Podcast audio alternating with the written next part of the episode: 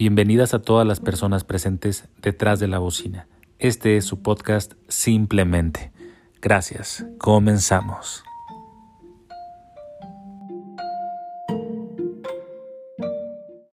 Bienvenidos a este podcast 2022. Hoy nos acompaña Eric Andrade. Es el primer podcast del año, es el podcast número 7. El número 7 es el, el número de la suerte. Y pues nada más que agradecerte, carnal una vez más grabando un podcast, ahora con mejor equipo y, te aseguro que va a ser un mejor resultado. ¿Cómo has estado, Eric? Muy bien, muy bien, mi Javi, muchas gracias. Antes que nada, muchas gracias por la invitación. Y sí, qué chido, qué chido poder estar grabando de nuevo un podcast contigo en, en un lugar ya un poco mejor, ¿no? Que antes con un setup un poco más sofisticado. Me da gusto, me da gusto que el proyecto esté creciendo y te agradezco de nuevo la invitación, carnal. No, ¿de qué, carnal? Quería que fueras parte de, este proyecto desde un principio. ¿Te acuerdas que lo llegamos a grabar con, con el teléfono? Sí, claro. Y pues es un audio muy distinto, carnal. Ahorita tú lo escuchaste en los audífonos. Bueno, no, no, te los pusiste. No me los puse. Eh, es otro sonido el que entrega estos micrófonos, ah, pues, claro. La neta. Claro, el equipo, simplemente el cuarto, el ambiente, pues, para la gente que está en su casa. Está bonito, ¿no? Iluminación LED azul, con un poquito que cambia de colores encima. Está a gusto, está, acogedor y está como, como para sacarte la plática. Y, es este como invitar también a la persona que viene como a, esta conversación íntima de, de, de pensares, de crítica, de pues tal vez a veces debate, o sea, claro, claro. es como invitarte a, un pedacito de mundo donde compartes y comparto y, igual salimos ganando ambos, ¿no? Claro, está. Que, es este, como la finalidad de este podcast, simplemente que ya los ha acompañado en, meses pasados. Hoy venimos retomando este proyecto, han pasado muchas cosas. Este, dentro de, esa, de esas cosas que han pasado, pues una falta de comunicación.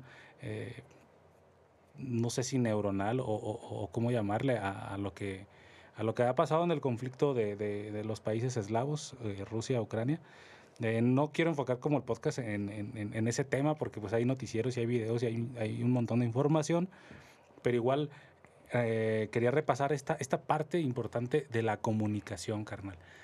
¿Tú qué piensas de si la comunicación es clave? Porque hasta qué punto ya se pierde la diplomacia de hablar y se entrega este pues por el lado de la agresividad, ¿sabes? ¿Hasta qué punto em, socialmente una persona se debe a cruzar esa línea de, respeto y de, comunicar las ideas?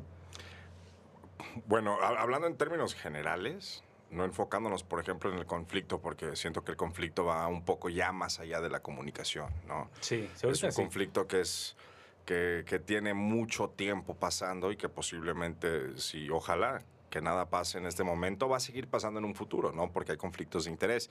Pero en cuestiones generales sí siento que, pues sí, la, comunicación es la base de todo, ¿no? Para cualquier relación humana necesita haber confianza, necesita haber comunicación para que pueda prevalecer si no tienes comunicación, realmente no tienes una manera de entender a tu prójimo, ¿no? Este, si estás hablando, por ejemplo, con tu pareja, ¿no? Este, la comunicación es fundamental. Si no hay comunicación, ¿cómo vas a saber tú sus necesidades o ella tus necesidades o tu sentir o tu pensar? Y es lo mismo con la sociedad, con tus amigos, con todo siento que más bien tiene que ver mucho con nosotros mismos el hecho de querernos abrir a esa comunicación y estar dispuestos a aceptar la retroalimentación de la contraparte para poder, pues, como dices, prevalecer, ¿no? Seguir siendo o mejorar ciertas relaciones. Si tienes un conflicto, recurres a, la comunicación, al diálogo primero, ¿no? Sí. Hay conflictos que tal vez llegan un poquito más allá de y ya no se puede hacer nada, pero si incluso eso llegase a pasar, si recurres a tener comunicación como tu, tu primer, por ejemplo, haz bajo la manga, en vez de recurrir a la violencia, siento que podemos avanzar mucho más a simplemente actuar con emoción, ¿no? Sí, sí, desde luego, carnal. Este, se, se ha visto, yo creo que cada uno sabemos la falta de, comunicación, lo que ha afectado pues nuestras decisiones y las circunstancias en las, en las cuales hemos vivido. Este, el el tiempo que hemos estado en, este planeta. Este, pero sí, definitivamente la comunicación siempre cuando es sincera puede surgir algo bueno y algo malo también, algo agresivo. Este, igual hay muchos intereses, carnal. Esto como que a veces pareciera que los intereses que están de por medio pues orillan a los, a los mismos países a, tomar decisiones así. Sí, justo. son intereses a final de cuentas y es como si no pudieran hacer otra cosa más que o agredir o dejarse agredir. Sí, es, es ajedrez, ¿no? O sea, son problemas que tal vez nosotros que estamos que somos civiles, hermano, que pues realmente no estamos en esos en esas posiciones de tomar esas decisiones porque me imagino que tomar una decisión así tiene que ser muy difícil, ¿no? Sí. No es algo que decides en el momento, es algo que tienes que pensar que por eso, por ejemplo, muchos de los gobernantes, muchas de las personas que están a cargo de países tienen consejeros. Porque tal vez ellos no sean expertos ¿no? En, el, en el tema, en la materia que pasó en Estados Unidos con Trump. Trump no era un experto político, pero tenía sus consejeros, ¿no? Para bien o para mal, le daban esos consejos. Y pues aquí sí se está viviendo mucho, como dijiste, mucho conflicto de interés. Este, mucha gente reportando sobre la información, ¿no? Y, sí, también lo raro que es eso. No sé si viste una película que se llama Don't Look Up o algo así. De El asteroide. Leonardo DiCaprio. Ajá. No la vi, pero, pero sí estoy familiarizado más o menos con la película y la temática. Este, no, bueno, es que si no la viste, no, sé, si ubicas las escenas de, de, los medios de comunicación hablando del tema pues, en cuestión. Eh, eh, es, es, eso que es tanta información, tanto bombardeo para, pues para esta parte que le llaman Occidente, que, que pues cuál versión te crees, cuál, cuál, versión, o sea, es demasiada información. Y otra cosa que es información, pues es la informática, ¿no? Como tal. Eh, yo he visto que, más que en otras guerras, y eso está bien, bien raro, como las sanciones que han estado aplicando a Rusia, son sanciones que tienen que ver con, con cuestiones digitales. Porque, por ejemplo, bloquearle, no sé, cuentas, todo eso. Tú sabes que el dinero no es tanto el, en físico, sino como el bloquearte, como el, pues, el, poder sacar el dinero. Así de fácil, porque a final de cuentas es como si te lo congelaran. ¿no? O sea, la, la informática, ahora sí, como está todo unido por aparatos, realmente pueden aplicarle sanciones y, muy importantes que, que también es una guerra. O sea, ahora la guerra no solamente se vive con desastres de violencia, sino también con, con esto, esta cuestión de, del control y manipulación de, de, la informática y de datos. Y, wow, este está Está muy, muy, muy cabrón. Increíble de película. De todas las películas que hemos visto siempre que Rusia contra Estados Unidos está pasando, carnal. Sí, está bien cañón, la neta. Como dices, yo siento que ahorita justo vivimos en la edad de la información, pero también de la desinformación, ¿no? Porque por un medio que sale que tiene un periodista que realmente le mete el esfuerzo a sacar una nota digna, con respaldo, con investigación, y hay gente que todo lo que quiere es un clic. Entonces te arman una historia falsa, fácil de hacer clic, porque tienen eh, un, de, cabecera un título llamativo, problemático, conflictivo, ¿no? Y eso hace que la gente se interese, es el morbo, es el amarillismo. Es lo mismo que pasaba como, por ejemplo, cuando había puestitos de periódico que veías el alarma. Sí. ¿Por qué lo compraban? Por morbo. Y es lo mismo que la gente está haciendo ahorita. El clickbait, el, el famoso clickbait. Tú estás dando tu click y el clic está generándoles un centavo, ¿no? Y ellos lo que quieren es eso, la mayor cantidad de interacciones que ellos puedan tener en el post, no les importa. Y ahorita, por ejemplo, siento que también tiene mucho que ver, por ejemplo, eh, justo, ¿no? La desinformación y la censura, porque entonces hay tanta información, como dices, ¿cómo puedes filtrar la información verídica la información falsa? ¿Cuál es la información verídica? La que te están dando los medios que, entre comillas, eh, tienen los, no sé, las, las acreditaciones como para contar con ellos como fuentes confiables cuando ya en muchas ocasiones nos han demostrado que también a veces sacan historias nada más por sacarlas, como CNN, como eh, MSNBC, ¿no? Como todas estas eh, pues medios, dueños de medios que también tienen un incentivo, ¿no? Que también tienen conflicto de interés porque ahí van todas estas empresas a inyectarles dinero para que saquen cierta historia, ¿no? De cierto lado. Nosotros aquí en el occidente estamos viendo este conflicto de una manera. Los rusos los están viviendo, lo están viendo de otra manera, los ucranianos lo están viendo de otra manera. Entonces, ¿cuál versión es la cierta, la correcta? Está, está muy cañón. ¿Y hasta qué punto eh, puedes tú como, como ser humano de, que vive en, otra área eh, del mundo, este, puedes no aportar a, la guerra independientemente de unirte a una ideología eh, de cualquier lado, de cualquier bando. O sea, viéndolo con mayor distancia, más allá de que pues es la misma especie dañándose a sí misma, este, cómo, cómo lograr este, aportar algo y, qué, qué, peso tiene esa, esa, esa, aportación. Que puede ser simplemente pues vivir tu vida tranquilo, ¿no, carnal? ¿O crees que realmente se pueda, mediante la opinión, este, pues ya con los medios digitales y todo esto, tener un alcance? Yo creo que no, eso simplemente es política, ¿no, carnal? No, yo siento que sí se puede tener un alcance, porque mucha gente se guía por lo que ve en Facebook, ¿no? Y de repente me ha pasado, hermano. Una vez me tocó ver que mi mamá compartió un post de Jordi, el niño polla, que es un actor porno.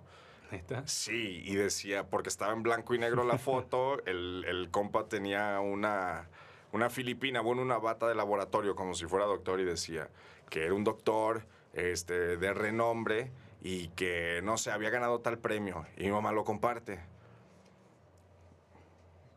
No sabe, obviamente, quién es. Sí, claro que le dije, le dije, ah, mamá, es que pues, estás compartiendo algo que no es, no es verdad. Y, es chistoso porque no sabe que pues, él es un actor porno, ¿no? Entonces, cuando le dije, fue como de, híjole, ¿no? Qué pena.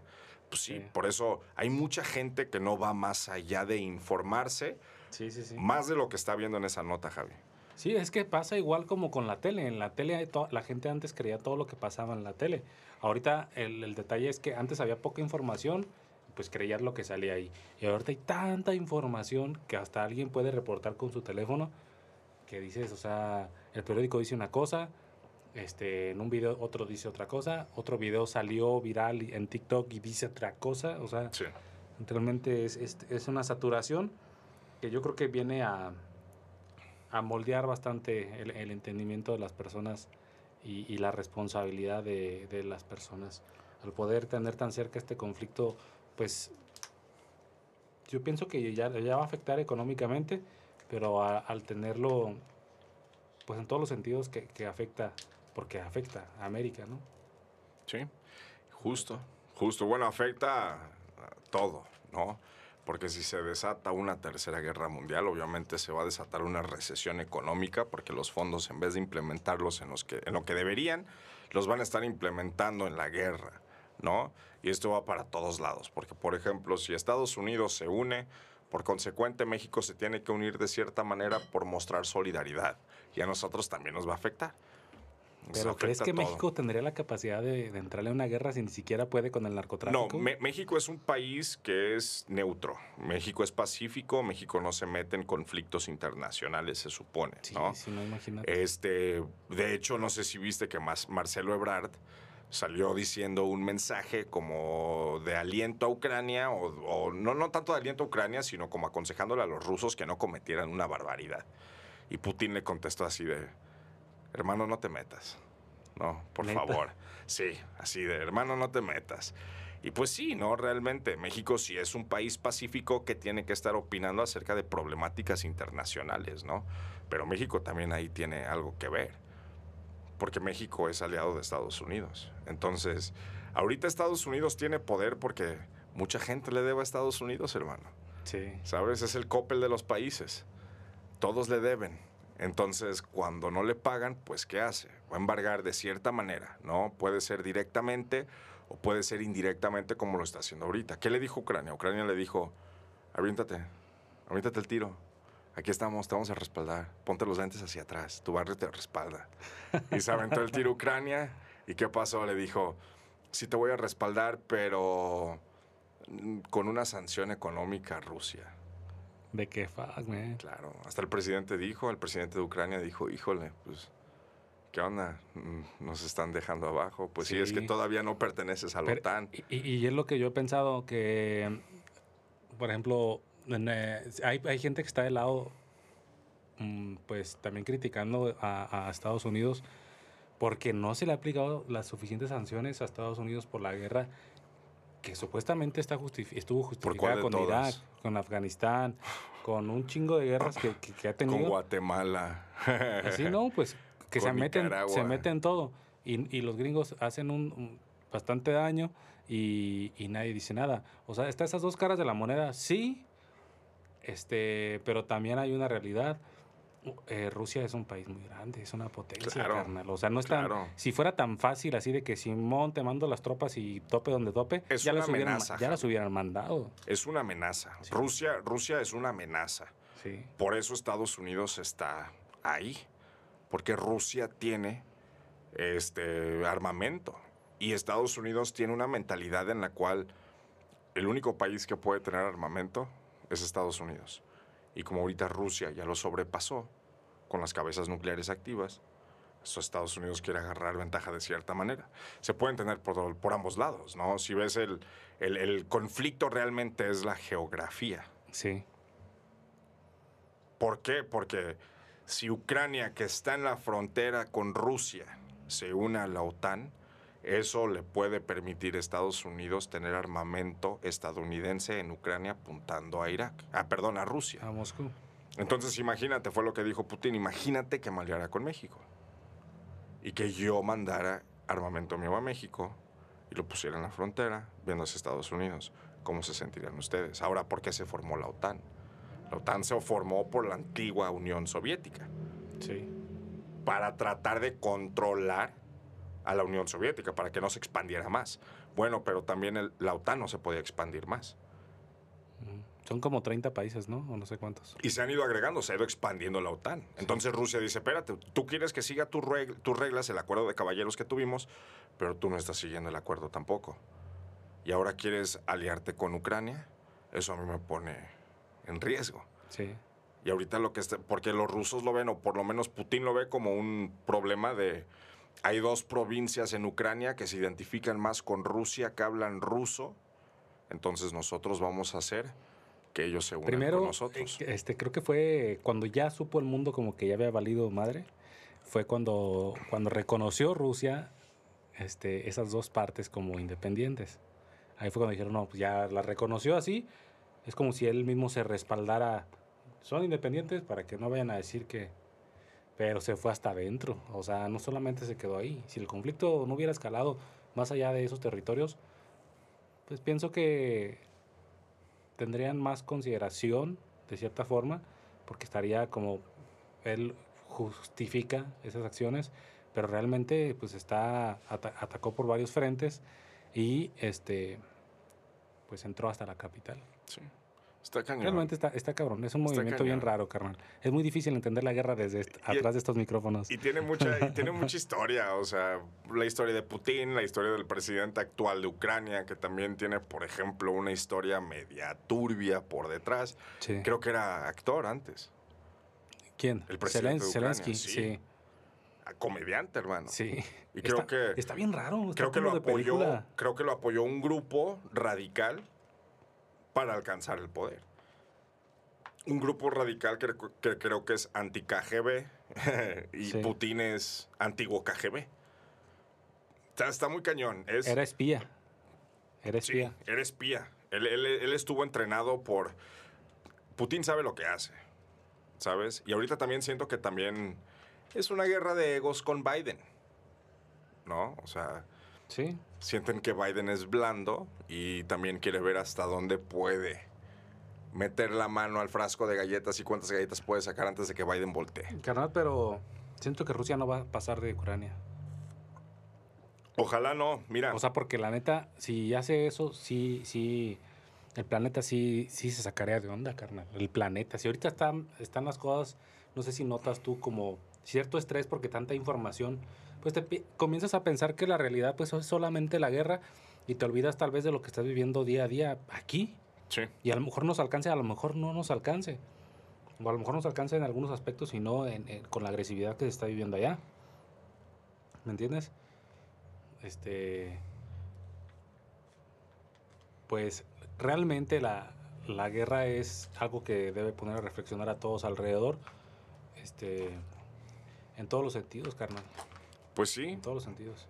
La, la guerra siento que es algo, pues muy anticuado, ¿no? O sea, como para qué, como de, de qué sirve, este, para empezar, ¿cuál es el incentivo detrás de la guerra? ¿Y qué nos están diciendo a nosotros que realmente sea cierto? Porque no creo que sean muy claros con los incentivos que están teniendo, ¿no? Pero también es una manera de, pues, eh, la ignorancia es felicidad, entre menos sepas, más feliz eres. Sí, de cierta sea, entre más sepas, pues yo creo que más te vas a desenamorar, por ejemplo, de, de tu gobierno, de tu pueblo, de que pues realmente el ser o no ser patriota es cuestión de geografía, hermano, y no te define. Pero mucho ego, mucho ego, mucho Sí. interés, mucho dinero, Javi, y el dinero hace que todos salgan locuras, hermano. Definitivamente. Estaba pensando entre esta, esta línea em, de lo ilegal y lo legal. E- ¿En qué punto el ser humano decide hacer cosas ilegales sabiendo el resultado? Porque la ley e- es, es este realmente como pues lo que determina las acciones de- de- del ciudadano en el entorno en el que vive, ¿sabes? Pero la gente sigue brincándose eso porque es un atractivo realmente que, que dependa de una enfermedad mental tal vez, o de una discapacidad, o realmente es parte de la naturaleza el ser gandaya. Yo siento que tiene mucho que ver con el prohibicionismo. En cuanto te prohíben algo, se vuelve más atractivo. Pase lo que pase, tenga la consecuencia que tenga, se vuelve más atractivo. Entonces, y, realmente si te pones a pensar qué es legal, qué es ilegal, eso es subjetivo, hermano. Carnal, ¿sabías que hay hasta leyes en la guerra donde por distintos usos de armas letales pueden como ir, irte juzgando por el nivel de, de- de armas De que estás- atrocidades que estás que estás- cometiendo. ajá, hay misiles Son- que están son prohibidos. en contra de la humanidad. Pero, existen. Pero Sí. ya, por ejemplo, son, son bombas, por ejemplo, la bomba nuclear no solamente va a chingar una base, base militar. No, va a chingar O sea, todo alrededor. Eh, El, propósito militar se vuelve ya Pero, pero una es que comunidad mucho más grande. Es que entonces yo siento que desde ahí deberíamos empezar a redefinir las palabras o, o- o elegir mejor las palabras que estamos usando porque ilegal e ilegal se vuelve subjetivo. Deberíamos hacerlo moral e Sí. inmoral. ¿No? Porque tal vez, ¿qué te mueve a hacer? Justo tú hiciste la pregunta, ¿qué te mueve a hacer algo ilegal, Javi? Sí, La necesidad muchas veces. el coraje. Veamos, veamos, tomamos por ejemplo el país en el que vivimos, carnal. Mucha gente se va y voltea al crimen organizado porque, porque les ofrecen lo que nunca han tenido, que es dinero. Sí, Nosotros estamos hablando desde una situación privilegiada porque tal vez nunca hemos estado en los grados de pobreza que realmente se ve la gente de la mayoría que está en México, porque no es la minoría, carnal, es la mayoría. Entonces imagínate creciendo y que tu papá se vaya a trabajar al rancho apenas a tratar de hacer algo. dinero para poder poner frijoles en la mesa, carnal. Que tu mamá esté trabajando o en la casa en friega tratando de hacer lo que puede con cinco o seis chiquillos y no tienen para darles absolutamente nada porque apenas están viviendo día al día. Y llega el crimen organizado y ya sea que por psicosis, porque te mata a alguien o porque te amenaza o por lo que quieras, te jala y después te enamora. Con lujos, con dinero, con cosas que tú nunca has tenido y te engancha. Esa es la necesidad. Y es la educación también. Eh, Es la educación que yo me pongo a pensar de, de esos países este, como Rusia, para tener tantos soldados dispuestos a todo. Y también de un país como Ucrania, que me sorprende esa educación, carnal, bélica. ¿Sabes? Te aseguro que aquí en México sería distinto. No sé por qué, o tal vez me equivoque, si un día convocaran a las personas de 18 a 60 años a combatir. Yo por, siento que por, tendremos- por defender tu país. Te- No sé. Siento que Ucrania tiene una educación más militarizada que México. Yo siento que los mexicanos somos muy patriotas. puede ser, ¿eh? Puede ser, Yo puede que siento me que, equivoque. sí. Yo siento que aquí mismo tenemos el ejemplo. Por, lo, me- por, por ejemplo, Bueno, si en los pueblos, cuando En- trata en- de defender un pueblo. Exacto, en, en- en las personas que son, que se hacen comunitarios, ¿no? Que Sí. el- ¿Cuál es el incentivo inicial de un comunitario? Defender su comunidad, Exactamente. no dejar entrar un mal a Sí. su comunidad. Y- y- y qué hace la gente? Se levanta en armas. Yo he visto fotos, yo he visto videos de gente en Tepalcatepec, en Aguililla, en La Ruana, en La Huacana, en todos esos lados donde hasta las mujeres, Javi. Sí, con, con hasta con con palos, lo que tengan, hermano, con resorteras si es necesario, ¿sabes? Sí, sí, sí. Pero es defender el bien común, es defender el patrimonio. A- a eso es a lo que voy. Esta parte cuando ya te rebasa y dices, estoy dispuesto a algo ilegal, pero yo sé que tal vez no sea castigado porque persigo, según yo y los que me rodean, el bien. Es que al final de cuentas estás haciendo algo ilegal, Sí, ¿no? Pero sí, sí, moralmente. ¿cuántas personas en- con la bandera de hacer el bien también no han matado gente y han hecho sufrir otra, ¿no? Realmente una guerra, ¿quién la pudiera ganar? Yo siento que es muy importante el contexto también, ¿no? Por ejemplo, si vas en, en- en esas cuestiones de, de estas, saludcita mi hermano, en esas cuestiones de que si estás enfrentado en una problemática en la cual tienes que elegir lo moral a lo legal, yo siento que siempre te tienes que ir por lo moral, Pues sí, principalmente. Por tus, mo- tus morales, tus valores, ¿no? Pero Porque no- si no, si estás, aunque sea algo ilegal, pero son tus valores y no defiendes tus valores, ¿qué estás haciendo? Sí. Te puedo poner un ejemplo muy claro. Esta semana pasó algo. Yo soy muy fanático de las peleas, Javi. Me encantan las Sí. peleas, la UFC en general. Y esta semana uno de mis peleadores favoritos de peso pesado, Caín Velázquez, que es de ascendencia mexicana, Ajá. tuvo una problemática. De repente se da a conocer que estuvo involucrado en un tiroteo y que se lo están creo que sí lo llevando vi, creo que sí lo a vi. él a la cárcel. Sí. Y después salen y dicen que Caín efectivamente estuvo involucrado en un tiroteo en el cual le disparó una persona por la cual no iba detrás. Pero como los persiguió, lo arrestaron.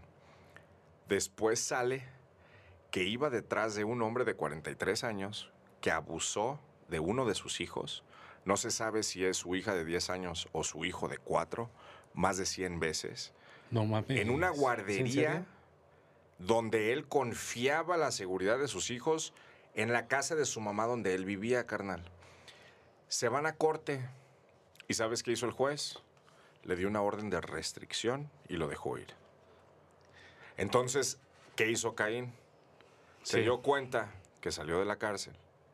Se, se dio cuenta que ni pisó la cárcel. Que le dieron una palmada en la mano y una orden de restricción. No te acerques a ningún niño menor de 14 años a más de 100 metros. Pero bueno. Y se fue detrás de él. Y pues es un peleador, no es un tirador, no es un sicario, no le pegó a él, le pegó a su papá, le pegó en el brazo. Pero ahora vamos de nuevo retomando ¿no? el, el, el O sea, principio lo de la golpeó, se temática. pelearon. No, le disparó. Ah, le disparó. No, hermano, yo también hubiera preferido que me hubiera disparado Caín Velázquez a que me agarre. Es campeón mundial de peso pesado de la UFC. Si te agarra y te pone un puño encima, te mata, hermano. Sí. O sea, lo balaceó. Lo balaceó, pero no le pegó a él. Le pegó y él iba en un carro con otros tres, otros dos personas. Ajá. Uno era su papá, del vato que violó a su hijo o hija. Sí. Él le disparó al carro, pero pues, güey, te digo, no es sicario, pues no le atinó al vato y Él le tiró pegó a, a su matar. papá. Ajá. Ajá. Entonces lo arrestan. Lo quieren acusar por homicidio y le quieren dar más de 20 años de cárcel a Caín por dispararle a él y no le van a hacer nada al vato que violó a uno de sus hijos más de 100 veces. Entonces ahí mismo te hago la pregunta otra vez. Híjole, carnal. Cuando es entre lo legal y lo moral, ¿qué harías? Yo tengo un hijo de cuatro años, Javi. Sí.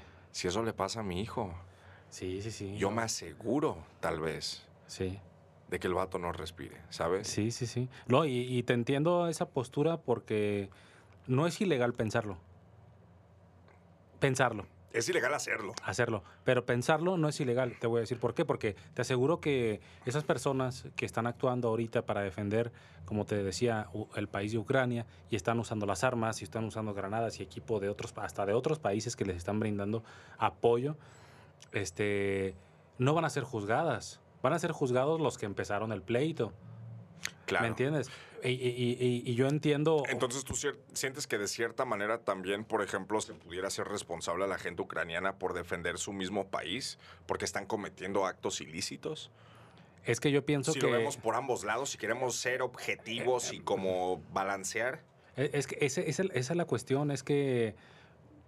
Imagínate, hay películas, yo recuerdo que hay películas, no, no sé, es la del pianista, o, cuál película es, donde se ve el ejército ruso entrando a, Berlín y terminando con la guerra.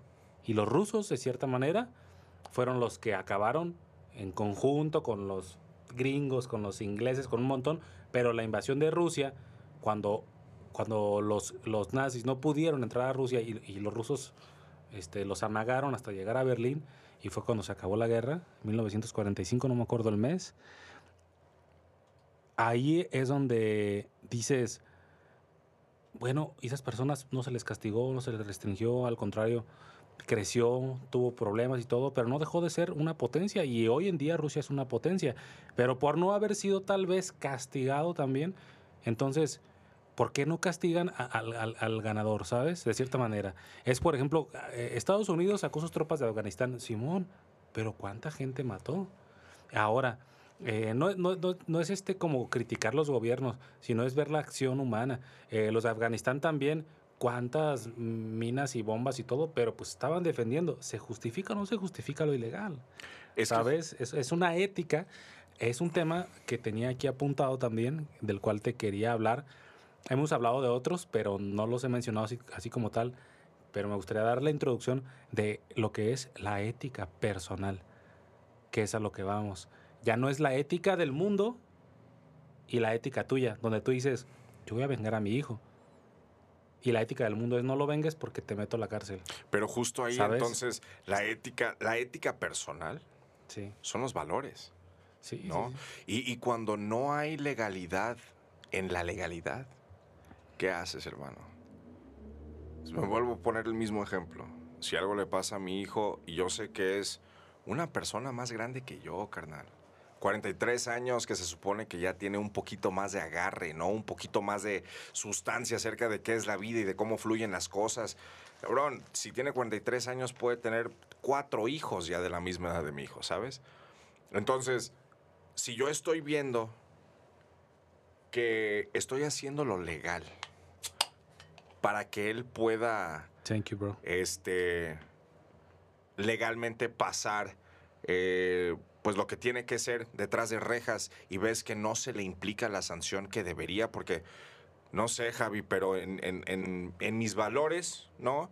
Yo siento que todo mundo merece una segunda oportunidad, pero hay cosas que violan la moralidad universal, ¿no? No matar. No matar por matar, ¿no? Porque también hay, hay ocasiones que a veces, como por ejemplo ahorita Ucrania, ¿no? Si tú estás en una situación en la cual es o tu patrimonio, tu vida o alguien más que te lo quiere quitar, pues sí te tienes que defender. Pero matar por matar no es una. Meterte con niños que no se pueden defender es otra. Sí, sí, o sea, pareciera que... ¿Dónde está la ética de ese juez, por ejemplo? Es que está bien complicado, eh, a lo que vuelvo, la ética personal y la ética eh, social, por así decirlo, está bien complicado y hay, hay injusticias y hay justicias también. ¿Tú? Este, pero es, es un tema global donde pareciera que el, el, una vez escuché que si pudieras resumir todos los problemas del planeta, todos los problemas del mundo, en uno solo, en uno solo, ¿cuál sería? Y escuché esto. Si pudieras resumir todos los problemas del planeta en uno solo, sería el bajo nivel de conciencia. Sí. Eso es todo. ¿Por qué? Porque tú no matarías a alguien tú no robarías a alguien si estuvieras consciente. Claro. ¿Sabes? Aunque tú digas que por hambre o lo que sea, yo he conocido mucha gente en, en, pues aquí en este país, yo siento que hay pobreza extrema. Aquí en México hay pobreza, pero pobreza extrema, carnal. Claro. O sea, gente que La realmente. Sierra, hermano. Tú puedes decir, es gente que no estudió, es gente que nació en la pobreza, es gente que no tuvo educación sexual y tuvo cinco hijos y gana dos mil pesos a la semana. Sí, o sea, la ignorancia él va a pagar la, la responsabilidad de su ignorancia, sí, pero también está sufriendo. Claro, Y el sufrimiento, pues no es como que. chido. No se lo deseas a Pues no nadie. es chido, ¿sabes? O sea, no- Claro. Ahora te voy a hacer una pregunta, Javi. En, este tiempo donde es tan importante la ética, saludcita, saludcita. En este tiempo que yo siento que es muy importante la ética, la conciencia, y hablaste de ética social, ¿crees que aún exista la ética social? Sí, carnal. Pero también a, a lo que voy de cómo los, los medios de comunicación bombardean los cerebros de todas las personas, este, la ética se, se, se modifica día a día, ¿sabes? Y, y, y realmente veo un, un- un mundo como, como carente. eh, todos creemos en la paz, todos creemos que es bueno vivir bien, pero la verdad es que somos muy ignorantes en el tema porque si, si realmente tuviéramos la capacidad, un chingo de gente, de vivir en paz, el mundo viviría en paz. La guerra eh, en una orilla de- del mundo no quiere decir que no afecte a, la otra orilla o que la otra orilla no haya hecho nada en su vida para, para afectar eso. Al final este, son, son relaciones internacionales y sociales. Yo siempre he visto en las películas gringas como que pintan siempre muchos enemigos hasta de ciencia ficción, pero rusos, carnal. No, y por todos Y lados eso es- pintan o- es, es enemigos. lo que ahorita, imagínate, si durante 20 años te han bombardeado con películas así, y ahorita pasa ese conflicto, puta, es el diablo, güey. Y es aparte es- es- Y no te enseñas a, a- a analizar bien, a informarte bien y tomar tu postura. Desde tu rincón del mundo, tomar una postura, pero no dejarte llevar por lo que dicen también los, los medios de comunicación americanos, Sí. rusos, Pero, pero es que europeos. justo es eso. ¿Quién está diciendo quiénes son los medios confiables? ¿Quién pone la pauta? nadie. Estados Unidos. Son los que están controlando muchos de los medios, o por lo menos la Eso información. es muy cierto. Por ejemplo, en cuestiones del COVID, tú ya no puedes ejercer tu opinión de COVID en Facebook porque luego, luego, luego, luego te lo detecta el algoritmo y te lo bajan. Aunque sea una opinión, no quieres convencer a nadie, estás dando tu opinión. Se supone que las redes sociales inicialmente se hicieron para estar más en contacto y ejercer nuestra opinión. No, pero ahorita ya estamos viviendo también eso, ¿no? La moralidad en los ojos de quien no la está poniendo y cómo nos están poniendo. Entonces ya tenemos que pensar en, yo así pienso, ¿no? O sea, ¿cuál es el incentivo detrás de la acción que está tomando esta persona y por qué nos están limitando la información? Carnal, ¿crees que tener un arma es algo que atrae negatividad y, y posibles problemas para tu vida? Yo siento que, como dijiste, hace falta la educación, hasta para las armas, güey.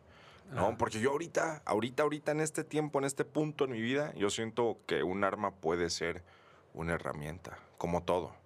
La cosa es saber usar esa herramienta. Sí. Y la cosa es educar. Pero, pero eso, y, y sí es cierto, mira, eh, tú puedes decir, es una herramienta así para matar, porque está fabricada para matar. Pero hay gente que mata con un machete, hay gente que mata con una pala, o sea, Las- las- real- las- realmente es la intención de la persona. Y cuando hay educación, hay profesionalismo en, en lo que estás haciendo y seriedad en lo que estás haciendo. Hay, hay gente que se dedica al tiro, ¿no? Como a la competencia de tiro, donde lanzan como unos frisbees y, y- Claro. y- en el aire, pum, les tiran. Tiro con arco. Es, es un deporte en las Olimpiadas, ¿sabes? hermano, el Sí, tiro. Sí, sí. Y, y- y es muy bonito, ¿no? Pues al final es tecnología y es usarla con una precisión que requiere como el tacto humano. Entonces, esa parte está chida. Pero sí, este, hablando de la, de la ética personal, creo que se pierde inundada por cuando se mezcla con la política, cuando se mezcla por- con, con toda la, Interés en la- la general. sociedad. Porque realmente es como si tú dijeras, yo ahorita tengo mi, mi ética, mi concepto de ética lo tengo aquí bien fijo. Lo que yo quiero, lo que yo planeo. Pero en un año, durante un año emprendo una campaña, en un año me eligen como presidente y yo tengo mi ética personal y sigo ahí bien fuerte y con mi postura. Y llego y una organización y una eh, institución tiene su forma de pensar Claro. y tiene su ética generalizada Y ahora tú te tienes Social. que adaptar. y tú tienes que adaptar. Entonces es donde, donde, es, do- es donde dices, como político, hasta qué punto tienes que actuar. Por ¿Tú eso- crees que Vladimir Putin está solo y lo está haciendo solo? Para nada. No, ¿En su pues país de Vladimir, Rusia? No. Vladimir Putin tiene, tiene aliados. Él, él sí tiene gente que lo respalda. Carnal, yo, yo nunca había escuchado esta palabra tan cabrona. Este, creo que es nada más en películas o así. Oligarcas. Ajá. Dicen que en Rusia hay gente poderosísima. No te imaginas. O sea que- Y, luego te tienes que poner a pensar con quién está aliado Rusia. Rusia es el único petroestado en la Unión Europea. Entonces, imagínate, si tú ves redes sociales, ¿no? Muchos de los rusos a dónde van a vacacionar? A Dubái. Hay mucho interés. Entonces regresamos, por ejemplo, al punto que tú hiciste. ¿En qué momento se vuelve tu ética ya una problemática en cuanto tú intervienes con interés. Por eso muchos de los políticos actuales no pueden hacer lo que quieren por conflictos de interés. ¿Qué le pasó al Mijis? Oye, ese tema. ¿Qué le pasó al Mijis? Conflicto de interés. ¿Por qué? Porque yo así lo veo, hermano. No sé cómo lo vean las demás personas, pero yo veo que el Mijis fue para nosotros lo que Colosio fue para su generación. Porque fue una persona que no tuvo miedo de abrir la voz y de tratar de hacer bien realmente para su comunidad. El Mijis fue una persona que aunque tuviera una ascendencia que mucha gente ve como no favorable, como todo en contra, llegó a ser lo que llegó a ser, carnal. Y le dio voz a la gente que nosotros pensábamos era invisible. Y les dio una voz chingona. ¿Y qué le pasó? Lo silenciaron. ¿Por qué? Por el interés. Porque justo, tal vez el Mijis no quiso dejar ir su ética, carnal. Es, es a lo que voy. Es a lo que voy. Dón- ¿Dónde se pierde eso? Porque es muy fácil juzgar desde tu ética personal Claro. cualquier conflicto. El del vecino, que el vecino le esté pegando a su esposa, es muy fácil decir tú desde tu casa, pinche vecino loco o pinche señora esto, lo que tú quieras. Pero realmente el, conocer ya la ética personal de cada quien es tener mayor tacto.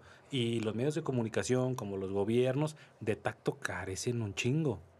Porque se ponen como en una ética globalizada, donde, porque el presidente no da su propia opinión, lo que él piensa, No puede. ¿Sabes? No, se puede, porque estás hablando a nombre de un montón de gente Y aparte ya tienes una imagen. y representando un montón de gente. Sí, justo. Entonces, es como si Zelensky dijera, este, me rindo, me rindo. Pues imagínate, toda Ucrania se desbarata y mañana, Sí, claro. mañana lo llaman como otro, otro estado de Rusia y tan, Sí, se acabó. Sí, Entonces, ya estás ahí, Es, es una situación tienes muy que ser un líder. Si no, los dos lados. si no se acaba mañana la guerra. Si no eres un líder, estando en el puesto de líder, mañana se acaba todo, brother. Es que está muy cabrón, Sí. está muy cabrón. Me pongo en la situación, por ejemplo, de Zelensky, que está La allá ética al personal mando, ¿no? es todo un tema. Y cómo tomas una decisión así. ¿Cómo te ves, por ejemplo, ya armaste a tu gente de 18 a 60 años? ¿Eso qué quiere decir? Que tal vez tus, tus, tus fuerzas navales, tus fuerzas armadas no, no, no cuenten con la necesidad, con la, la, la gente necesaria para poder contraatacar un golpe ruso. Los rusos, Definitivamente. los rusos ahorita están mandando también a los, a los dispensables, carnal. Están, están mandando a la carne de cañón. No están mandando a los profesionales. Todavía. Dicen que mucho joven. Mucho joven. sabe, sí, sí, pues es la carne de cañón. Es lo mismo que está haciendo Ucrania. Pero tú- Ármense. Bueno, yo tengo una percepción. Muchos dicen, no, que eh, Rusia se la está viendo difícil. Yo siento que Rusia está tomando su ritmo, carnal. O sea, si Rusia quisiera, no mames, eh, destruye Kiev en, en- en- en Sí, cinco minutos, sí. carnal. Rusia no tiene. ¿Sabes? No tiene esa necesidad, Ajá. pero... No tiene prisa. Ajá, exactamente. No tiene prisa. La prisa la tienen los ucranianos. Sí. Y ahorita es un tiempo de juego. Ahorita, entre más tiempo pase y Ucrania no haga nada, Putin es más feliz. Porque China está esperando con Taiwán. Y si le entra China con Taiwán, se tienen que meter más países. Si pero se Taiwán, más Taiwán está en la OTAN o qué? Sí, creo que sí.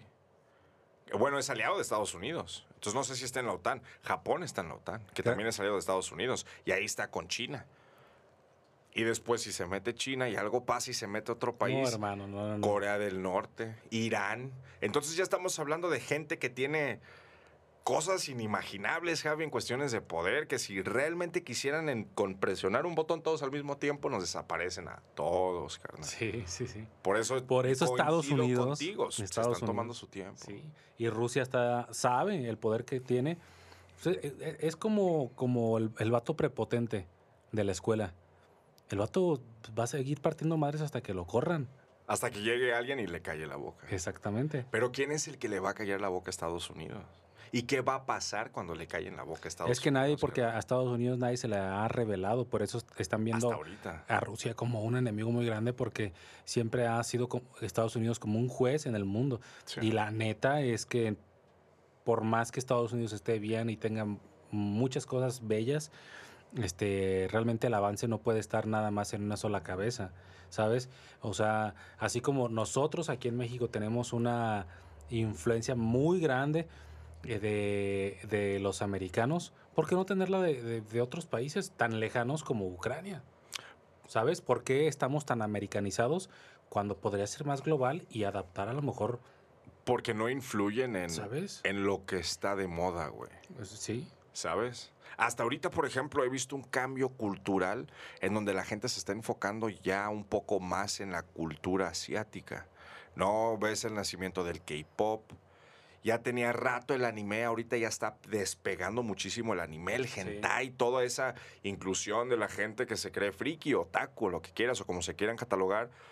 Pero está chingo, ¿no? Ya no nada más están volteando a ver a los gringos, ya no nada más es Backstreet Boys, NSYNC, Britney Spears, como lo eran en los noventas, carnal.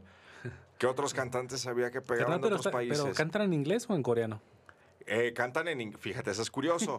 Porque para ser cantante de K-pop no necesariamente tienes que ser coreano. Puedes ser un estadounidense cantando K-pop. ¿Neta? Sí, bro. Entonces... No y- conozco a ningún representante de K-pop. Es sin, yo tampoco, carnal. Yo por lo que veo en redes y así, ¿no? Pero es 50-50. La, la- la mitad se canta en coreano y la mitad se canta en inglés. Pero también llegamos a lo mismo, ¿no? ¿Quién dijo que el inglés tiene que ser el idioma internacional? ¿Por qué no pudimos aprender justo ruso? ¿O por qué no pudimos no? aprender mandarín? Porque ahorita la tendencia es China, carnal. Hay mucha más gente hablando chino que, hablan- que gente hablando inglés. ¿Neta? Sí, bro. Ponte ahora, imagínate. La India, ¿cuánta población no tiene la India? ¿Qué idiomas hablan en la India? ¿Pero la India con quién está? Con Estados Unidos. No, es, la es el país más y poblado Pakistán del mundo, en contra creo. de la India. ¿Está más poblado China o la India? Híjole, no te sabría decir, hermano. Creo que ahí se van dando. Creo que China le gana, pero creo que la India no se queda tan atrás, ¿eh? ¿Crees? Creo que sí, por las últimas cifras que me acuerdo, algo así estaba. A ver, países más. Vamos a preguntarle a mi. La India. La India, ¿cuántos tiene? Como dos mil millones de habitantes. Mm, deja ver. A ver. Población, la India. Mira, primero está China. 1.38 miles de millones de habitantes. Wow, carnal. Un Eh. billón de habitantes, carnal. Ahora vamos a ver. Eso es demasiado. China tiene 1.4, o sea que están una, un 14 de febrero de distancia, carnal, ¿sabes? De alcanzarlos de cuestiones de población. Entonces imagínate, hermano, Wow. una, una nación tan grande, pero es que ponte a pensar, la India no tiene la misma infraestructura ni la misma tecnología que tienen los chinos al, al alcance, carnal. Los chinos tienen todo, pueden hacer todo, güey. Todo, todo, todo. Hasta Louis Vuitton manda a maquilar a China, carnal. Sí. Sí, bro. Es, es todo un mercadeo, carnal, bien, bien raro. Bien, bien raro, la neta. Este. Pero entrando en temas ya nacionales y, y personales, hablando de la legalidad, de la prohibición, este, de esta ética personal y de esta ética social, este, tú con tu movimiento eh, consciente, michoacano, Movimiento Canábico Consciente Michoacán. Ah, ok. Este, ¿cómo has visto ese, esa parte de la ética social eh, a la ética personal. Porque hay muchas personas que consumen este, derivados de cannabis o la misma cannabis en cualquier presentación, este, de todas las calidades. Igual como se consume en el mundo el tabaco, el alcohol y otras, otras demás sustancias, pero sí creo que todavía sigue muy marcado eh, la ética personal a la ética como que se traga, se traga la ética social, se traga a la ética personal todavía en ese tema. Yo siento que es al revés. Yo siento que la ética personal se está tragando a la ética social en este tema. ¿Por qué? Porque ahorita ya la ética personal ya cambió. Y es un secreto a voces. Mucha gente consume, hermano. No te imaginas. Tengo una tienda, yo conozco gente que entran y digo, no manches. ¿Tú fumas? Sí. Órale, qué chido, ¿no? O sea, qué chido que se estén dando la oportunidad de abrir la mente. Esa es la ética social, ¿no? Pero hay mucha ética, por ejemplo, en nuestro país.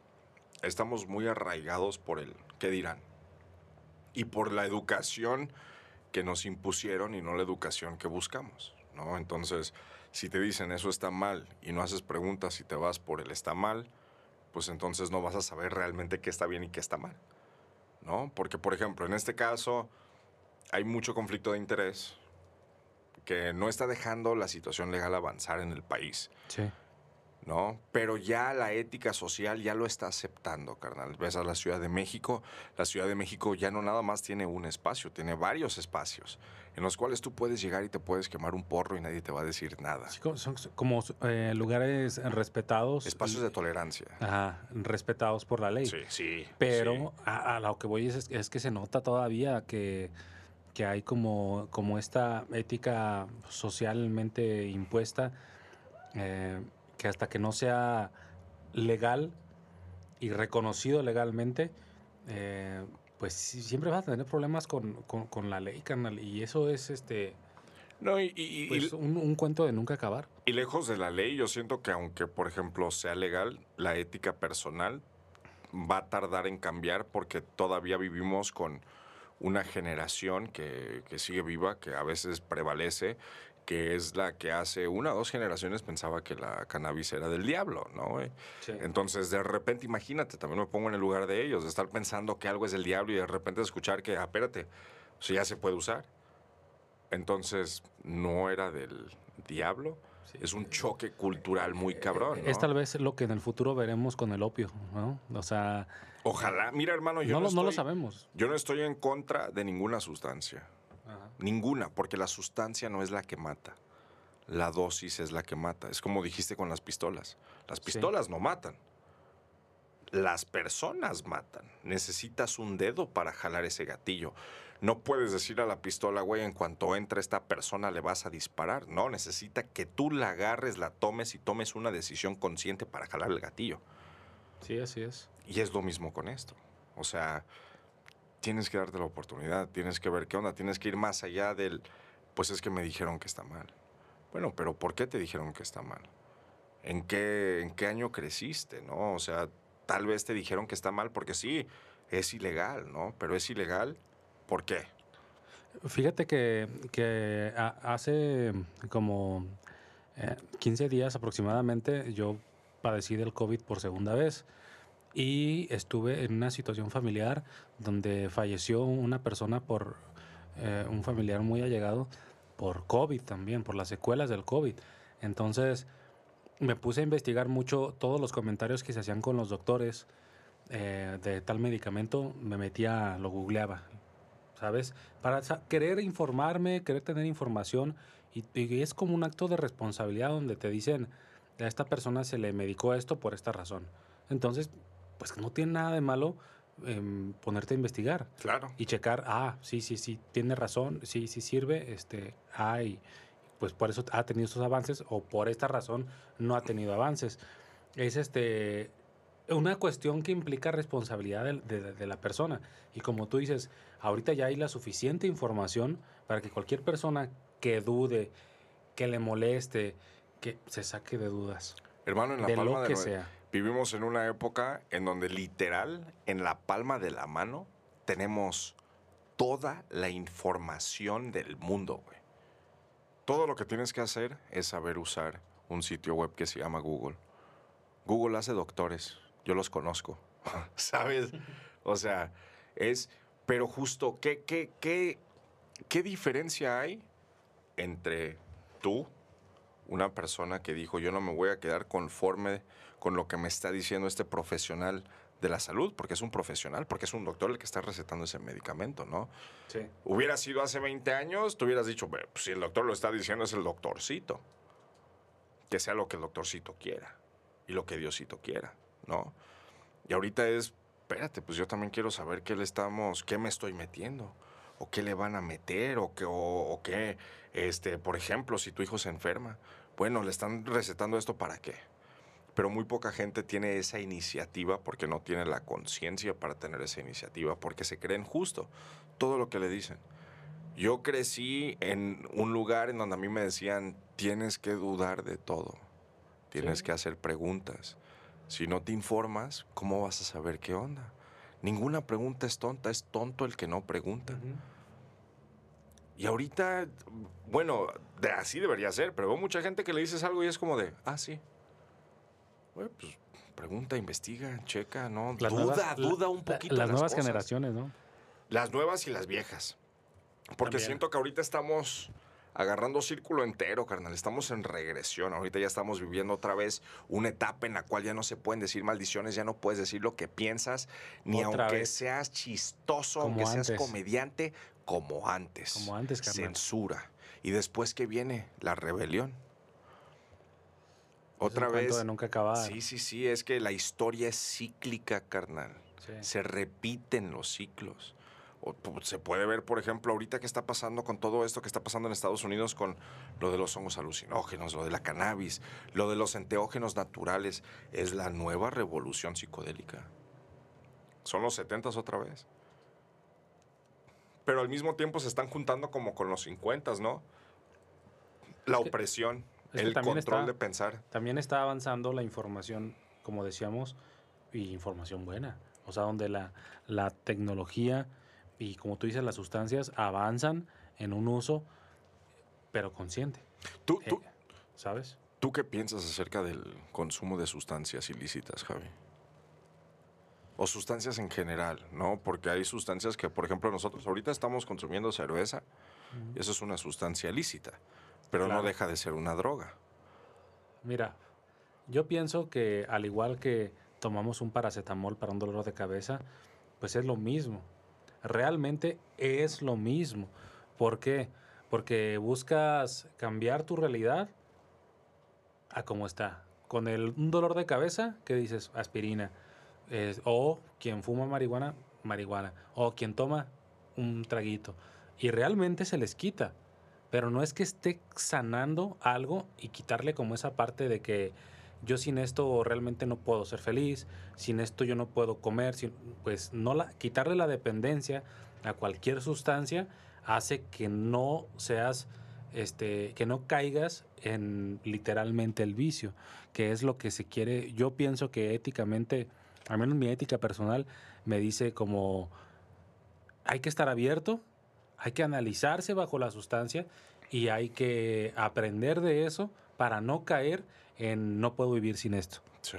Y en todos los aspectos, con las sustancias, con las cosas, con las personas, con los lugares, no atarse porque pues, literalmente quien se ata cae en el exceso de lo que sea. Sí. Hasta en la vida, si tú te enamoras de más, pues también caes en el exceso de enamorarte de más y también, también este, es perjudicial Claro. eh, para tu perce- percepción de la relación, de, de- de tu principio de realidad tu toma de decisiones. y tu toma de decisiones.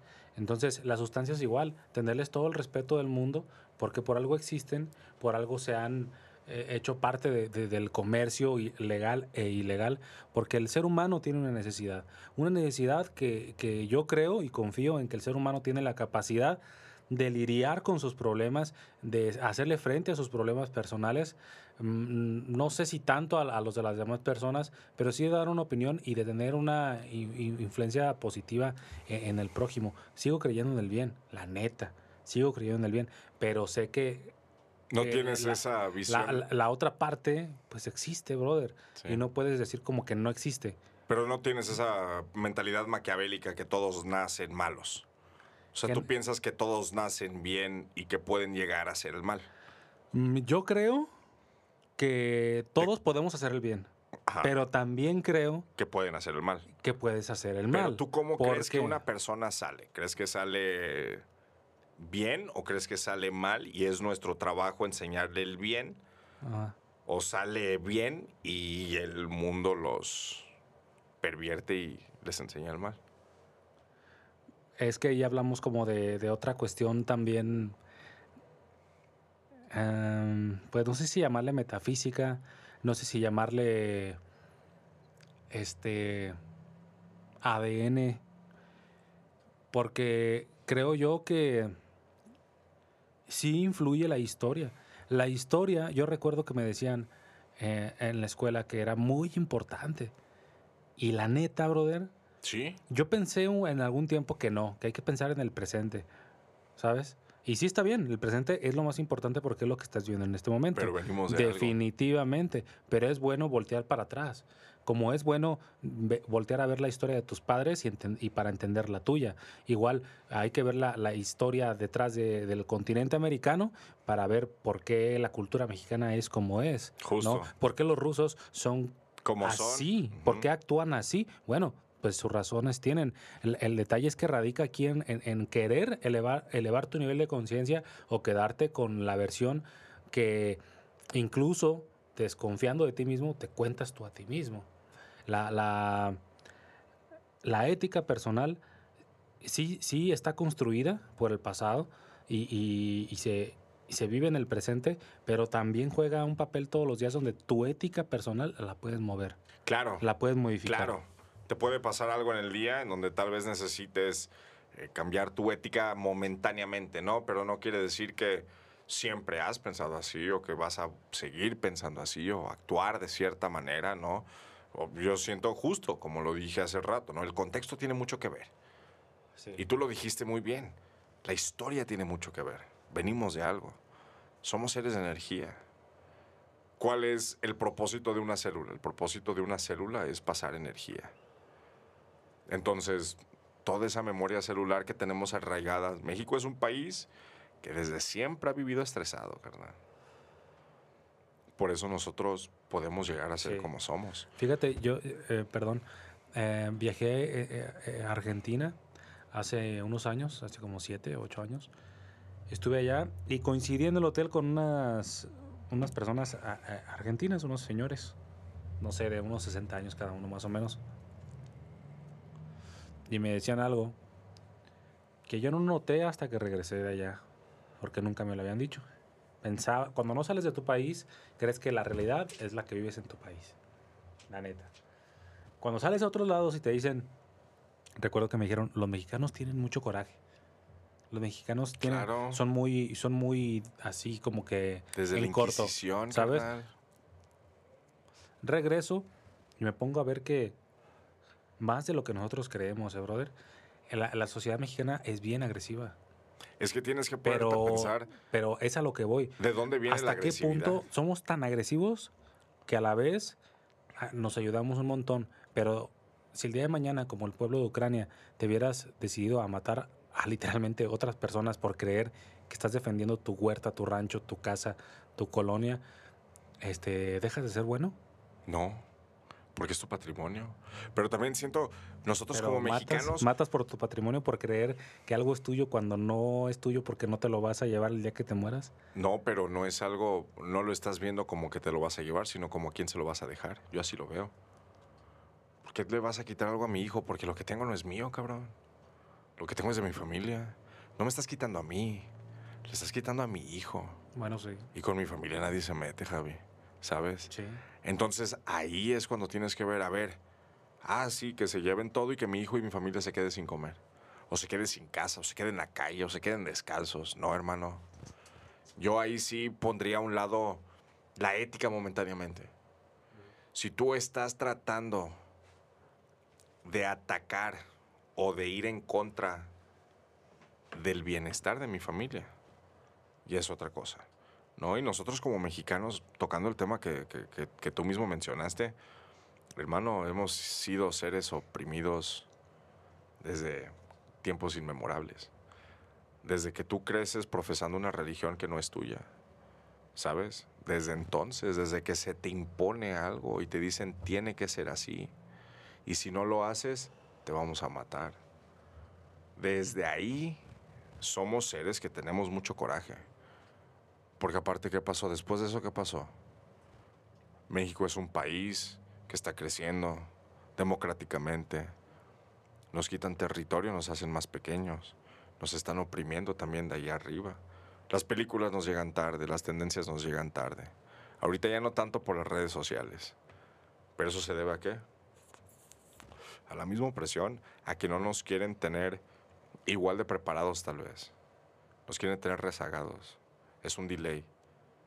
Entonces sí, los mexicanos tenemos ese coraje, por eso somos tan buenos pugilistas, ¿no? Por eso un mexicano se faja y le da. Eso sí, hay mucho talento en ese, en ese aspecto. Eh, ¿Ya viste que la pelea del Canelo va a ser con Bivol, un ruso? Sí, bro, yo Ahí pensaba que iba a ser con el africano, carnal. Yo también. Pero ahí que show, carnal, si es ruso, ¿puede representar a Rusia o no? Sí, ¿por qué ¿Sí? no? Pues es que justo es Es que eso, ahorita ¿no? están Es- castigando todo. Sí, no, pues desde las Olimpiadas, ¿no? Pero las Olimpiadas es otra cosa, porque eso es por cuestiones de dopaje. Sí. Y sí, los rusos estaban pasando de lanza con el dopaje, mi hermano. Estaban metiéndose hasta. Las rusas parecían así como que el señor de los bolillos, ¿sabes? O sea, estaban, sí, como panaderos, bro. Estaban macizas. Y dices, oye, eso no es natural. Y sí les cayeron dos, tres jugadas, pero el hecho de que por un conflicto que no tiene nada que ver realmente con nadie más más que con Rusia y con Ucrania. Por ejemplo, la FIFA sanciona a Rusia o no los permita participar. ¿Por qué no? Si están dejando participar a Estados Unidos. Estados Unidos también ha hecho más cosas. O cuando Estados Unidos atacó, por ejemplo, a Irak o Afganistán. ¿Quién abogó por ellos? ¿Quién? O por ejemplo, ¿quién dice qué países podemos defender? ¿Qué pasó con Palestina? ¿Qué pasa con Palestina? ¿Qué pasa con la, la- la- ¿cómo se llama? La franja de Gaza. Eso es un territorio que ha sido peleado por años. ¿Y a quién te dice que le tienes que ir? No, pues es que si se tratara de eso, pues estarían en guerra todo el año en un chingo de lados. Pero eso se condena tanto la guerra, porque existe el perdón también. Y, y llegan a negociaciones y se arregla y un tiempo, pero este creo que llega un punto donde la sociedad, pues, ¿crees que sea una naturaleza que tiene que haber caos? ¿Que el caos es, parte de la naturaleza? Sí, claro. Es, es para todo, como es arriba es abajo, Javi. Para todo bien tiene que haber un mal, si no, no vas a conocer el bien. Si tú tienes días felices todos los días, hermano, hasta eso se vuelve monótono. Y si tú no tienes un día oscuro, no vas a saber lo que es un día feliz, porque se pasa desapercibido. Entonces sí, para que tú puedas juzgar el bien, tiene que haber un mal. Siempre tiene que haber una contraparte. Y la contraparte siempre es legítima también. Si no tenemos a alguien que nos esté ¿no? manteniendo al tanto así chingones, ¿qué va a ser de nosotros? Pero sí, siento que el mal es necesario. No siento que se puede erradicar. Porque todos somos, sí, yo, yo, yo comparo, bueno, por ejemplo, yo pienso que los hombres nacen buenos, porque nacen sin saber, no nacen con intención. Las intenciones se generan a base de incentivo o de alguna motivación. Sí, fíjate que, que eso tiene sentido, carnal. Eh, estuve en unos cursos de terapia regresiva reconstructiva, donde es una tipo hipnosis para, para hacerte regresar a, a escenarios creados en tu mente, en el inconsciente, este, y creados este, con, con tiempo. Pues, Qué o sea, fuerte. vuelves, te enseñan, carnal, a ser un terapeuta que puedas hacer regresiones. Y es- es de las cosas más interesantes porque de hecho el curso empieza, es un español el que lo da, y el curso empieza con la exposición de la vida de un niño. Y te enseñan un niño europeo que fue golpeado, que tuvo abuso, que fue juzgado, que fue regañado, que fue maltratado por su padrastro. Este. Y esas escenas son más común, más comunes de lo que creemos. En todos lados. Lados. En todos lados. Todos los problemas maritales son pues generales. O sea, realmente yo creo que pues, es normal, ¿no? O no hay ninguna pareja que no, tenga es, problemas. no es bueno pelear, tener problemas. No es sano, no está chido, a nadie le gustan. Pero pues igual como con una amistad que dura años, a lo mejor en algún punto de tu vida, un día saliste mal porque algo no te pareció, algo no te gustó, lo que sea. Es una relación y una Es relación son- no es pareja nomás. Son dos seres humanos. Sí. Y son dos mundos muy distintos. Y tiene que haber dos partes para todo. Entonces, no puedes siempre pensar que siempre vas a estar en la misma página que tu esposa. Porque, pues no, güey, no. Ella también tiene derecho de pensar de otra manera. Pero llegamos, volvemos al círculo, ¿no? Llegamos a lo Sí. mismo, la comunicación. La comunicación. Eso es lo que hace. Tú puedes tener los problemas que... Puedes tener problemas todos los días, pero mientras los hables y tú, ustedes puedan quedar en un mismo, en un, en un plano, en un territorio neutro, ¿no? Común. De decir, sí, que también tiene que ver mucho la conciencia, ¿no? También, sí, güey, tú eres un humano, tú te puedes equivocar, pero también hay que saber reconocer cuando te equivocas. Y que también tú puedas decir, ¿sabes qué? Ahora el de la culpa fui yo. Pero no puedes estar mal cuando les dices, ahora el de la culpa fuiste tú. Porque no estás diciendo como para atacar, estás diciendo para sí, comunicar las hermano. cosas. Para generar esa, esa, esa comunicación y se pueda llegar a resolver el problema. Porque yo conozco muchas parejas, Javi, que luego sabes qué es lo que hacen. Tengo tantos pedos con mi vieja, ya mejor no le voy a contar nada, para evitarme pedos. ¿Y qué pasa? Siempre pasa que los pedos regresan y se dan cuenta y se hacen más pedos ahora porque no fuiste honesto, no tuviste comunicación. Si hubieras sido honesto, desde un principio no hubiera sido tanto pedo, ¿no? Y la gente se da por vencida. Ya no me voy a comunicar, ya no esto, ya no, güey. Te, comentaba, carnal, de, la historia del niño eh, que me decían en el curso. Este, de un niño maltratado, carnal. Durante su infancia y también rechazado en muchos lugares, este, universidades, institutos educativos de arte y todo eso. Te enseñan toda la historia de ese niño y cómo fue creciendo. Y al último te dicen, esta fue la vida de Adolfo Hitler. Y Te es, das cuenta de dónde viene todo. y es donde dices, o sea, brother, sí, es muy fácil juzgar, pero ¿crees que la humanidad llegue un día al punto de, por ejemplo, ahorita que se duda de las capacidades mentales de Vladimir Putin y estar en esa guerra total de, de estar cegados, de verlo como un enemigo, que no dudo que lo sea, pues quien está a favor de la guerra, pues está en contra de la paz, eh, sea quien sea, este, pero crees que tal vez debería de ser de repente legal como, como, como en la política meter estudios psicológicos, ¿sabes, carnal? Deberían, Pero cabrón. deberían, Cabrón, hermano. hermano. simple- Porque la neta, ponte a pensar. Simplemente ¿dónde se, yo- ¿Dónde se cruza tu ética personal con la ética social y cometes entre lo que tú quieres y entre lo que es el- lo mejor? Yo siento que simplemente Está cabrón. el hecho de cómo nos estamos rigiendo, es decir, por ejemplo, el que una persona tenga poder de un país de millones, cientos de millones de personas, es algo anticuado. Porque una cabeza no va a pensar igual que muchas. Es tener un consejo, es tener varias personas, es tener este, un equipo de personas capacitadas para que puedan ayudar con las decisiones difíciles. Y justo, debería ser un requisito un análisis psicológico. Sí. No, sí, ah. ¿sabes qué? Bueno, sí puede ser buen potencial presidente, pero pues la verdad es que te hice este examen y saliste que pues, posiblemente pueda ser un posible psicópata, carnal. Entonces, tal vez no le convenga a la gente elegirte, mejor no te postules. ¿Cuántos problemas nos pudimos haber evitado? Pero es que sigue habiendo la corrupción en todos lados. O sea, Claro. tú de repente, o sea, en cualquier país, brother, dime cuando gana un político, cuando hacen público estudios psicológicos este Jamás, jamás. de, de un candidato, de los precandidatos, o sea, nada más como que presentan proyectos, pero ¿dónde está la parte personal? Eso es lo más importante de la política, eh, despersonalizarla, porque cuando la personalizas, la vuelves una extensión de ti y a veces ni siquiera uno, si no estás en un nivel de conciencia apto, pues puede ser digno de confianza.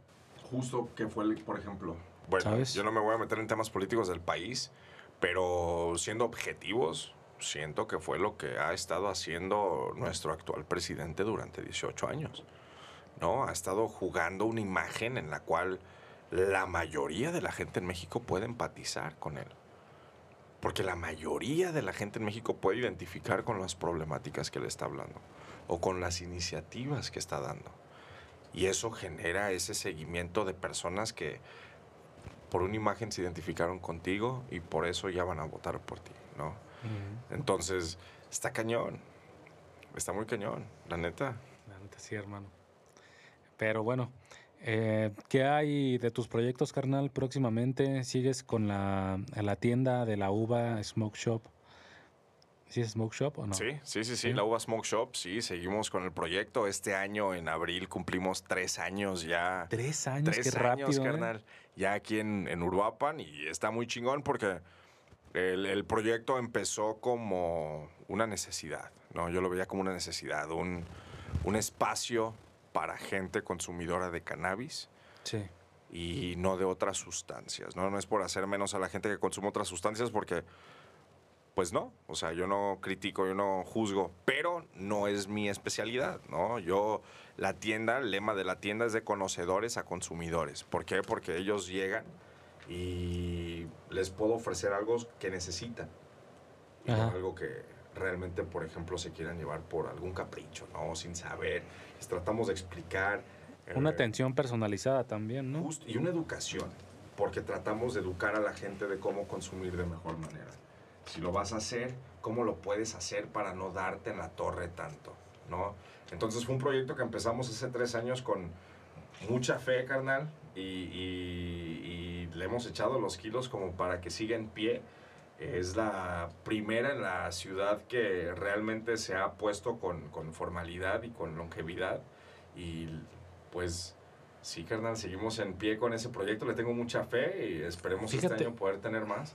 Fíjate que sí, sí está interesante porque el, hay, hay- hay una empresa que se llama Paradise, que yo he visto mucha publicidad. Estoy súper en contra de eso. publicidad. Bueno, pero lo que voy es que esos güeyes están abriendo tiendas en chingo de partes, no sé, tienen más de 100, no sé cuántas tengan, pero lo que voy es que si hay gente apostando a que el día de mañana todo eso sea sucursal donde vendan marihuana, este, pues siento que no está tan explorado. Sí, justo, mira, yo te voy a ser sincero, Javi. Mi visión para abrir la uva fue justo poner un espacio para ofrecer artículos, Ajá. insumos, ¿no? Legales, parafernalia, accesorios y demás, para en algún futuro poder hacer una transición de ese espacio a un espacio donde ahora ya yo te puedo ofrecer una asesoría, no nada más con una pipa, con un cogollo. Que tú puedas entrar a mi tienda y que yo te pueda decir, como un bud center, como en Estados Unidos, hermano, ¿qué quieres sentir? ¿Cuál es tu necesidad? Manifiéstame tu necesidad y yo te la voy a dar en una flor que tú vas a poder consumir de la manera que tú quieras y te va a dar lo que tú necesitas. Porque eso es lo que necesitamos. No nada más que gente, porque ¿qué, es lo que va a pasar? Justo siento que Paradise puede abrir pie, a, abrir camino, que se dé pie a que puedan estar ofreciendo, por ejemplo, ¿qué posiblemente vaya a pasar? Onzas en el Oxxo. No, que no queremos prostituir a la planta de esa manera. No queremos que se vuelva como el alcohol. Queremos que se vuelva algo de conciencia. Que entres a un lugar especializado con gente capacitada y que te pueda realmente ayudar. ¿Tú crees que si tú vas al Oxxo, que de tres cajas que tienes solamente tiene abierta una y la persona que te está atendiendo está atendiéndote malhumorado porque le tocó trabajar el turno de la noche, de 11 de la noche a 7 de la mañana y le están pagando una miseria? Te va a ofrecer algo de calidad, te va a ofrecer lo que se le dé la gana. Y no queremos que llegue a ese nivel. Entonces, por eso, por ejemplo, en cuestiones de Paradise, agradezco el hecho de que se estén tomando la molestia de expandir el mercado y de que lo hagan un hombre más común por la gente que lo está manejando, que es Vicente Fox y Palazuelos.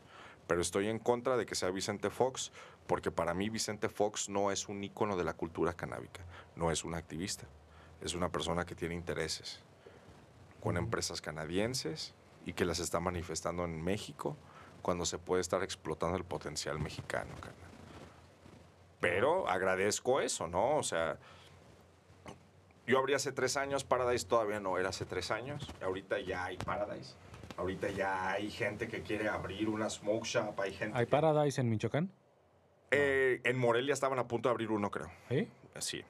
En León ya hay varios, en Guadalajara ya hay varios. ¿Pero es lo mismo que tú vendes, carnal?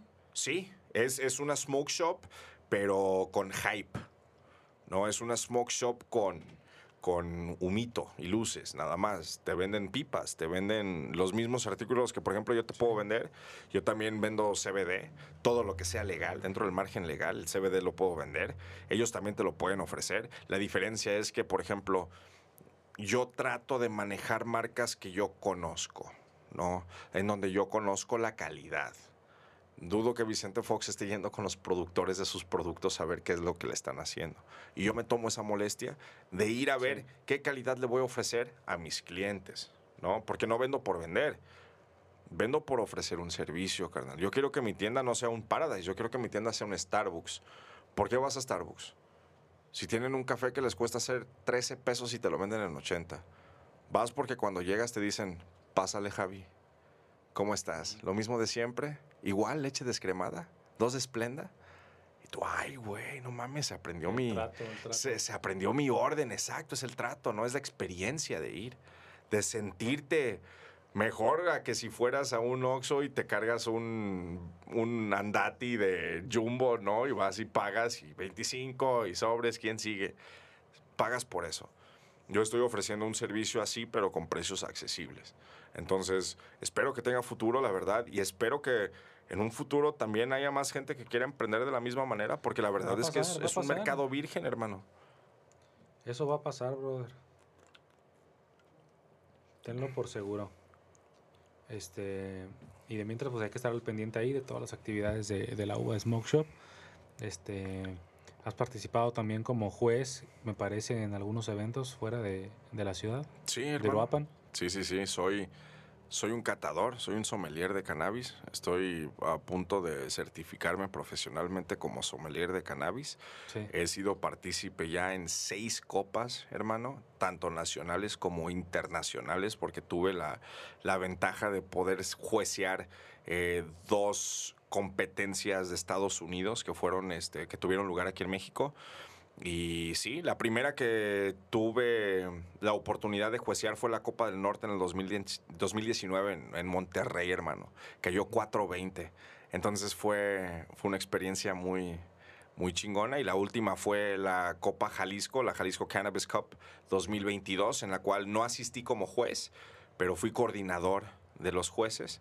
Entonces ya estaba a cargo de de los jueces y de los tiempos y de cómo salían las flores y del efecto que le iba a dar a los jueces para que pudieran sacar la chamba y no se paletearan, carnal. Qué bien, qué bien, qué bien. Es que eh, tiene que hacerse equipo, ¿sabes? O sea, creo que al final de cuentas, no sé cuántos años pasen para que llegue la legalidad, pero va a ser un movimiento que tarde que temprano se va a legalizar. Si está legalizado el tabaco, por favor, la marihuana es cuestión de tiempo. Y después de eso a lo mejor siga otra cosa y se regule, y hay aprendizaje y todo se encuentren las ventajas, las desventajas y, y crezca el ser humano eh, educado este, en conocer todo lo que tiene a su alrededor de manera consciente, brother, ¿sabes? Hay quien toma toda su vida y llega a un punto donde dice, ya no quiero. Y deja de tomar y lleva otra vida. Y hay gente que fuma marihuana y hace lo mismo, ¿sabes? Y llegan, no sé, a lo mejor hasta la salud los obliga o, o así de, de voluntad propia lo deja también. O sea, realmente hay que creer, yo creo que por encima de cualquier cosa, de cualquier sustancia, creer en la voluntad del ser humano y en, que pueda cambiar su, este, su presente cuando él lo elija. Y no caer, no caer en las ataduras, abrirse a conocer a lo que viene, que es, es, parte de, este movimiento consciente michoacano, este, del cannabis aquí en, en, en la región de Uruapan. Pueden visitar por ahí la, la tienda. Eh, ¿Puedes dar la, la- la dirección exacta, carnal? Claro, carnal. Estamos ubicados en la ciudad de Uruapan, Michoacán, en Paseo Lázaro Cárdenas 2262A. Es en la misma calle del Hotel España, enfrente de Pirma y en las redes sociales, en la Uva Smoke Shop, Sí. ya sea en, en Facebook o en Instagram. De acuerdo, pues a los conocedores pueden llegar ahí. Hay envíos a- a- al resto del estado. Claro, hermano, Sí. hacemos envíos a todo el mundo y hacemos envíos aquí mismo en la ciudad en moto. Entonces, si no quieres ir a la uva para no Ajá. quemarte por cuestiones de discreción, nosotros te podemos mandar blondes en moto a tu casa con toda la discreción. Wow. Padrísimo, brother. Bueno, pues para estar pendiente, ¿estás en Instagram también? Instagram y Facebook, sí. Y Facebook. ¿Cómo la uva? La uva Smoke Shop. Nada más. Sí. Ok. Perfecto, canal. Pues eh, a los interesados busquen por ahí, denle clic. Es algo muy interesante que está pasando eh, aquí en la región, que está pasando seguramente en otras regiones del mundo. Eh, ha- hablamos de, la guerra y, creo que es algo inevitable hoy en día por, la frescura de, lo que está pasando. Esperemos se solucione de una manera pacífica y que solamente gane la paz, este, con todo respeto. Y gracias por escucharnos, este brother.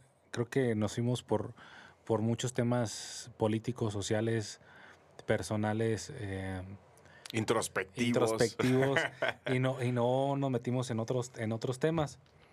Pero Queda ¿cómo- pendiente cómo- otro. Queda, queda Queda pendiente, yo creo la otro, segunda sí. parte porque la ventaja del podcast es que es como como improvisado, ¿sabes? Sí. O sea, donde Es una literal conversación. Estás platicando, te estás aguantando, como te dije al principio, vamos a aguantarnos porque quién sabe de qué vayamos a hablar. Y a lo mejor es que, que la naturaleza de la charla sea la que se, se quede registrada Sea en- orgánica. en los micrófonos. Justo. Brother, te agradezco, muchas gracias.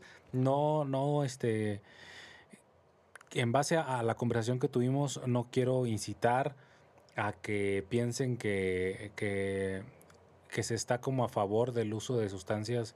Yo creo que está, estamos a, a favor, o yo estoy a favor, de que las personas crezcan en conciencia y conozcan en conciencia a lo que se están presentando, sea lo que sea. Si un día conoces el alcohol y te gusta, conócelo en conciencia para que le tengas respeto y sea responsable sobre el uso y así con todas las sustancias. Justo. Este, nada, ninguna sustancia te da la felicidad, eso está yo creo que más más que comprobado, pero igual como no nos la pensamos para un paracetamol ni para destaparnos una chela, hay que abrir el panorama a, a conocer este, en todos los sentidos y en todos los eh, ámbitos la sustancia que deseas, este, y que estás a punto de probar, todo con responsabilidad y pues todo con medida, como dicen los comerciales. Yo siento que agregando algo así rápidamente, sí, yo siento adelante. que es muy importante justo lo que dices, el conocerse primero a ellos mismos Sí, sí, antes sí. de querer probar una sustancia, ¿no? El, el crecimiento personal antes del crecimiento de conciencia y como dijiste, si van a hacer algo, que se informen antes de, si tienen miedo o si no saben cómo, eh, para eso existe mucha gente que les puede dar algún Sí. consejo y la mejor manera de la cual para que no tengan una mala experiencia. Y sí, carnal, muchas gracias por la invitación. La verdad, como siempre, es un placer poder expandir la mente un poquito, poner a trabajar el hámster, horas extras, carnal, con este Sí, podcast. sí, Está muy chingón. Te agradezco mucho la invitación, mi Javi. Gracias, hermano. Pues espero que nadie se ofenda con, con las cosas que se comentaron aquí de la guerra, sociales, Ah, sí, cabe Personales, señalar que no somos este, políticos, profesionales, críticos sustancias y todo eso. Realmente es, es, es una mera, mera expres- expresión de aquí, de, de nuestra forma de pensar. Muchísimas gracias. Eh, la última vez que, que me metí ahí a, a la aplicación donde se comparte este podcast, eh, he visto que nos han, nos han estado escuchando en Estados Unidos, en regiones de Alemania, nos han estado escuchando, me parece que en Argentina, en Colombia, en Perú, en Chile. Entonces, pues a todas esas personitas que a lo mejor sea una en cada región, eh, les agradezco bastante. Mis respetos para a- a- a la persona que está detrás de, de- de la bocina. Y seguiremos con más contenido. Eh, Eric, espero que no sea la, la última vez y Ojalá que no. sigamos grabando este, más cosas. Y pues un gustazo, brother. Gracias, hermano. Yo estoy aquí las Ah. veces que tú me necesites. Con gusto. Nos, nos llevamos una hora y media. A gusto. Siento que está, Está chido. Está bien. Está perfecto para Ajá. dejar aquí y ya después ver qué onda. sí, Sí, está bueno, ¿no? sí. Que la gente se quede en suspenso, queriendo más. Ya que pidan más, les damos más. Carnal, mis mejores deseos para tus proyectos. Igualmente, mi Este, Javi. por ahí em, estamos, vamos a dejar pendiente para la próxima plática un, un proyecto que, que tenemos en conjunto que yo pienso que estaría chido dejarlo como en, en la sombra un poco Sí, sí, sí. y, y después dar, dar tal vez un anuncio ya más concreto, Por brother. supuesto. Este, y igual, cuando esté más concreto, pues podríamos planear el podcast y platicar este, un rato de, de, de la presentación. Por su pollo. De, de- de algo, de algo que se viene. Primero, primero Dios, dicen todos los cristianos. Bueno, muchísimas gracias, carnal. Muchas gracias, mi Javi. Te agradezco mucho, hermano. Sale. Gracias. Y Gracias a ti. igualmente, hermano, te deseo mucho éxito con este proyecto y sabes que en lo que nosotros podamos apoyar, estamos para apoyar, hermano. Te agradezco mucho la Gracias. ¿Es el invitación. número 7? ¿Es el número de la suerte? Número de la suerte, hermano. Número de la suerte. Entonces, tiene que ir bien. Vamos por 777 compartidas, ¿no? Vamos mínimo, a ver qué onda. mínimo, mínimo. Mínimo. Sale, carnal. Gracias a todos los escuchas. Hasta luego. Ay, hermano. Qué chido, estuvo chido. ¿Una hora y media? Estuvo de lujo, güey. No lo sentí como nada. Buena plática, güey. pero estuvo tan, tan, tan, tan, tan, tan. Y, y la verdad es que aunque nos hayamos ido, siento, por muchos temas, supimos cerrar todos los temas y los supimos atar el uno a